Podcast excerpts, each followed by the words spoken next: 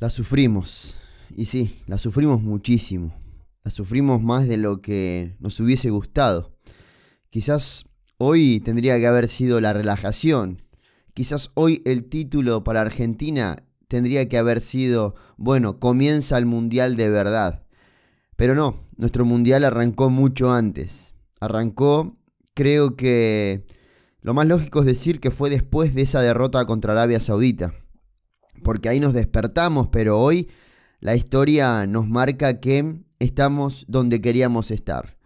Quizás con un camino un poco más complicado, más torpe, con muchos obstáculos, como fue la fase de grupos que no imaginábamos, pero el resultado final termina siendo igual hasta con más experiencia, con la experiencia de estar con los ojos abiertos durante más de 90 minutos. Y eso es lo que se lleva a la selección argentina en esta fase de grupos. Venimos de la algarabía, de Polonia, pero con la tranquilidad que veo en el plantel, me tranquiliza a mí esa tranquilidad. ¿Por qué? Porque veo un plantel que siente que no ganó nada, que esto es solamente el placer del deber hecho, de lo que tenía que pasar con la selección argentina. La selección argentina sola se metió en, en esto, en que la fase de grupos esté tan eh, tiznada de emociones, de sentimientos, de bronca, de angustia, de palpitaciones altas. Hoy la selección argentina puede gozar de lo que venía a buscar como primer objetivo, que era pasar la fase de grupos. El grupo que en la previa siempre se dijo que era un grupo donde Argentina tenía que estar cómoda y que en el partido con Polonia iba a poder hacer descansar a algunos jugadores la historia fue bastante distinta. Pero bueno, hoy tenemos que estar tranquilos, mentalizados, también convencidos y conformes con lo que vimos en nuestra selección en este último partido con Polonia. Creo que fue el día donde apareció el equipo, apareció la verdadera selección argentina en ese momento. Pudimos demostrar lo que realmente queríamos venir a demostrar a Qatar 2022 de qué estábamos hechos, cómo jugábamos, cuál era nuestro estilo independientemente de los nombres. Era impensado decir que Argentina se iba a jugar la clasificación sin Lautaro Martínez y sin Paredes en el 11 argentino, y obviamente sin la obligatoria ausencia de Lo Chelso. Después Argentina encontró en diferentes nombres mantener ese juego que arrastró durante todo el 2021 y el 2022. Lo de Polonia fue superlativo. Lo del partido argentino contra Polonia fue superlativo. Porque estoy haciendo memoria, y lo decía en el directo post partido ayer en YouTube, que vi una Argentina que desde el 2006 que no la veía jugar de esta manera. Eh, tocando, asociándose, no importando quién es el que tenga la pelota, sino que ya hay una manera, un paradigma, un estilo, un modo. Hay mucho de esta selección argentina que se puede sacar en limpio. Hay mucho evaluable de manera favorable en lo que fue el partido contra Polonia. Empezamos a hacer el repaso y vemos que un Diego Martínez no tocó la pelota, buen síntoma de Argentina. Porque si decís que en el equipo de enfrente está Lewandowski, era casi imposible decir que el arquero argentino no iba a tener contacto con el balón o no iba a tener que ser protagonista para hacer un buen partido encontró Argentina en un Molina su mejor partido con la camiseta de la selección argentina, algo que imagino que lo va a mantener como titular para los octavos de final. Cuti Romero totalmente recuperado, ganándole a Lewandowski en cada dividida, pegándole un poquito de más sin que llegue a ser tarjeta amarilla, pero solo para desbaratar lo que era el ataque del conjunto polaco. Otamendi, lo más regular que tiene esta selección argentina, una vez más en el partido contra Polonia nos demostró que algunos no me quiero incluir y estoy contento de no incluirme porque siempre banqué a este Otamendi. Algunos estaban equivocados hace un par de años cuando pedían que Otamendi deje de jugar en la selección argentina. Los de afuera también tenemos que ser un poco pacientes. No solo los de que juegan dentro. Y Argentina tuvo mucho de paciencia en un partido que para el ansioso era muy complicado de llevar adelante. Acuña, que tuvo una muy buena actuación, llegando hasta convertirse en extremo en cada una de las jugadas. Quizás faltó eso, que él nos dé el factor diferencial en ese último pase. Pero no opacó lo que fue su gran rendimiento. Rodrigo de Paul, el motor de la selección argentina, el alma de la selección argentina Rodrigo de Paul y lo sostuvimos acá cuando eh, la historia no era tan buena, tanto en el partido con Arabia como en el primer tiempo de México.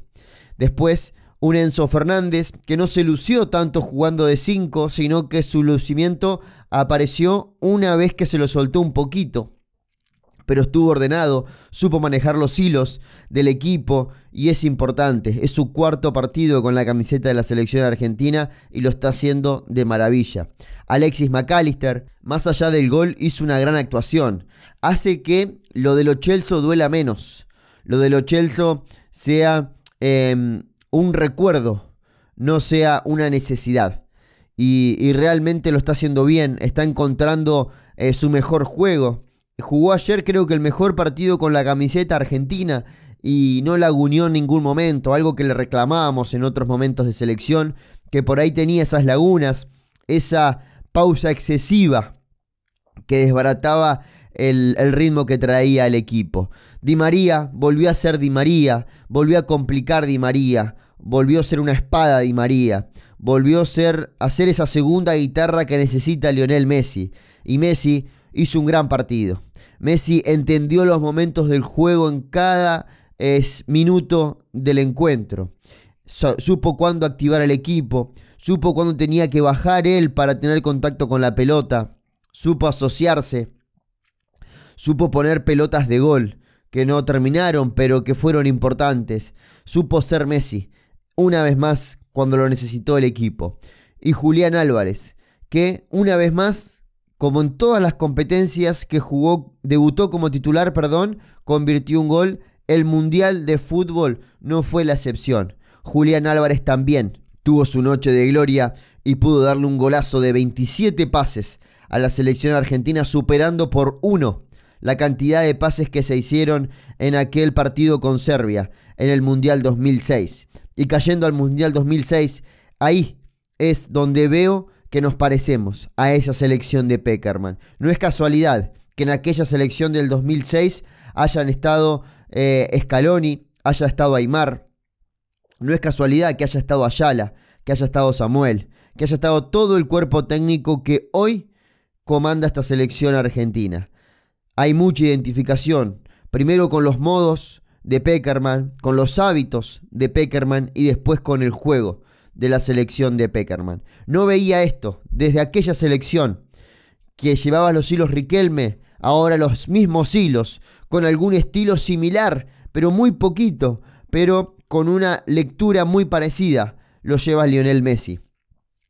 Desde aquel mundial que no veíamos este liderato de juego que vimos contra el partido con Polonia.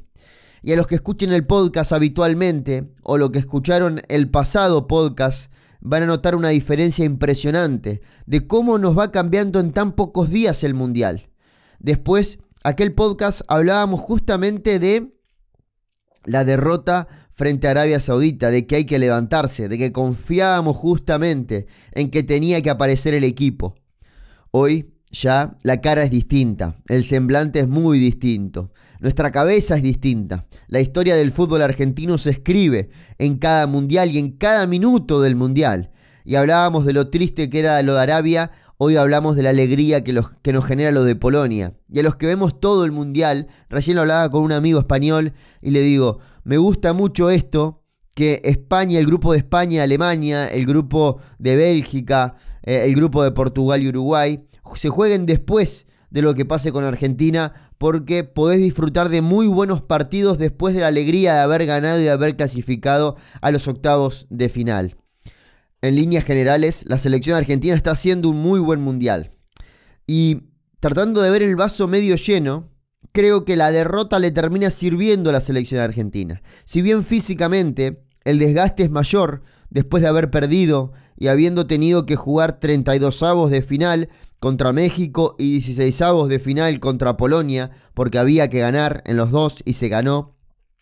Creo que el, bagaje, el bagaje empírico que tiene hoy la selección argentina eh, es mucho mayor del que se hubiese llevado si hubiese salido todo como nos imaginábamos, ganándole a Arabia, ganándole a México y poniendo un equipo pseudo suplente contra Polonia, que era lo que imaginábamos de esta selección. Las cosas fueron muy distintas, pero hoy ya vimos una selección que llega a octavos de final sufriendo contra el que salió último del grupo.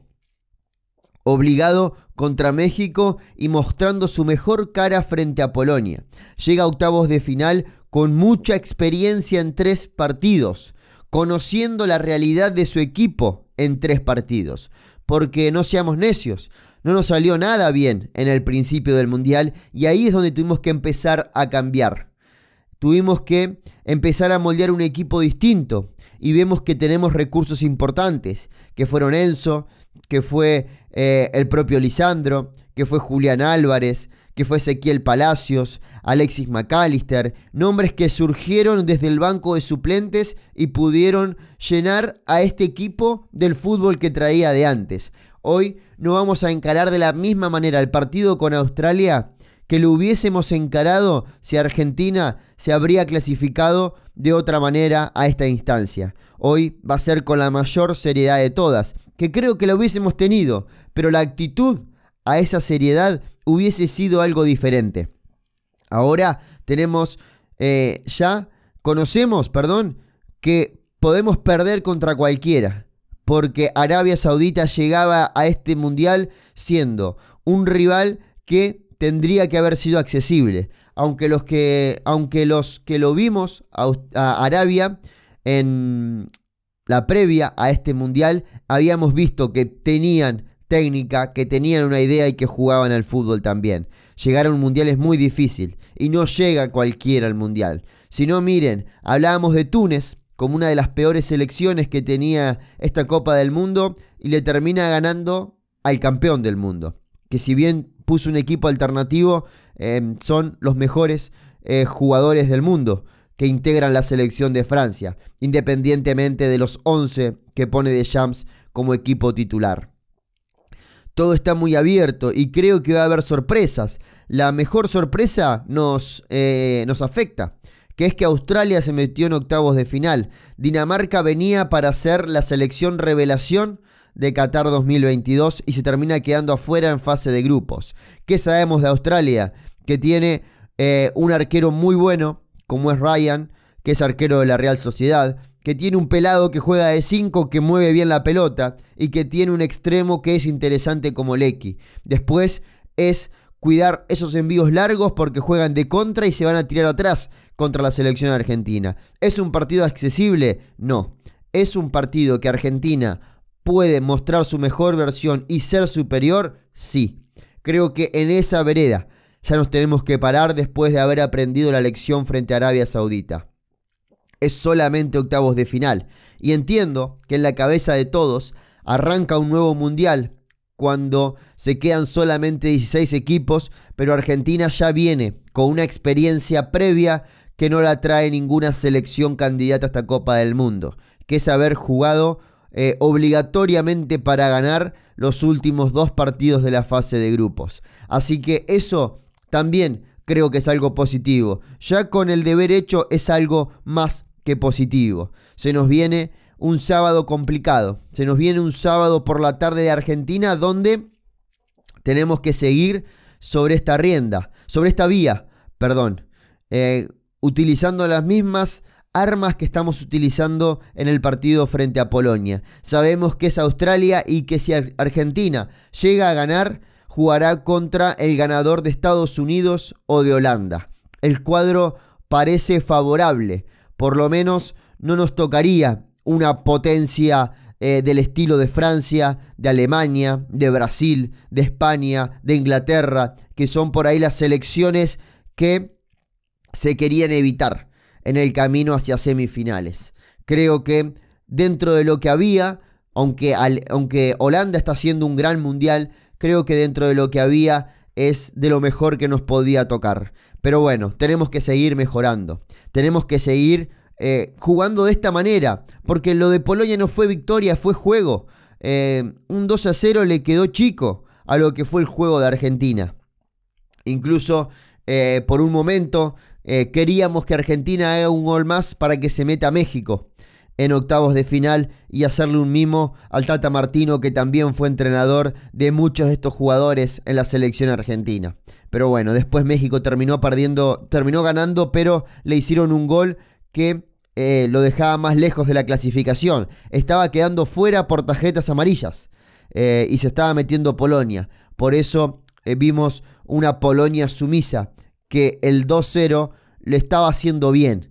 de todos modos se metía en octavos de final, aunque ahora va a tener que jugar nada más ni nada menos que contra la Francia de Mbappé, de Griezmann, eh, de Camavinga, de Chouameni, de muchos, de todas estas bestias que llegan para pisar fuerte en este mundial. Quiero hacer un apartado, un agradecimiento para aquellas personas que han compartido en sus redes sociales este podcast durante todo este tiempo y lo siguen haciendo. Y además ahora que se hace el resumen de Spotify donde te dice cuáles son los podcasts que más escuchaste, me pone muy contento, al borde de la emoción ver que para muchos de ustedes estoy dentro de los 5 podcasts más escuchados, con la simpleza que tiene esto, con lo que eh, siempre les dije que era. Un simple monólogo hablando de selección argentina, sin introducción, sin guion, sin, eh, sin cortes, solamente con una simple edición de eliminación de ruido. Después es solamente un rato de selección ininterrumpido, semana a semana, eh, aunque juegue o no juegue la selección argentina. Estamos llegando de a poquito al podcast número 100. Esto que arrancó por febrero del año 2021 está llegando a su podcast número 100 en poquitas semanas nada más y ha tenido un crecimiento impresionante. Veo cómo estamos posicionados en los diferentes rankings de podcast y realmente me asombra. y, y además creo que la gente que escucha el podcast es, tiene una fidelidad especial. Porque el podcast no lo cortás por la mitad, no cortás este podcast y te vas a otro, sino que completás el capítulo completo. Eh, recibo mucho aporte por parte de la gente que escucha el podcast, tanto por Mercado Pago, por PayPal, por Cafecito, eh, desde la membresía del canal de YouTube también. Así que eh, realmente me pone muy, pero muy contento que esto sea de esta manera. Tengo una alegría gigante. ser parte de tu podcast eh, me, de tu espacio, que mi podcast sea tu podcast, que sea tu compañía en el trabajo, en el laburo, cuando estás acostado, cuando estás arrancando el día, que vivamos juntos este momento de selección realmente me pone muy pero muy contento. Así que te pido que si lo estás escuchando por Spotify, y te aparezco como tus podcasts más escuchados, me etiquetes, ya sea en Twitter o en Instagram, para eh, yo sentir también ese feedback, porque me hace muy, pero muy bien. Para esto, el podcast, eh, cuento una intimidad, el podcast no genera ingresos, de ninguna manera genera ingresos. El podcast es solamente eh, hacerme a mí recordar lo que es la radio. Por eso lo hago, porque la radio creo que es mi casa.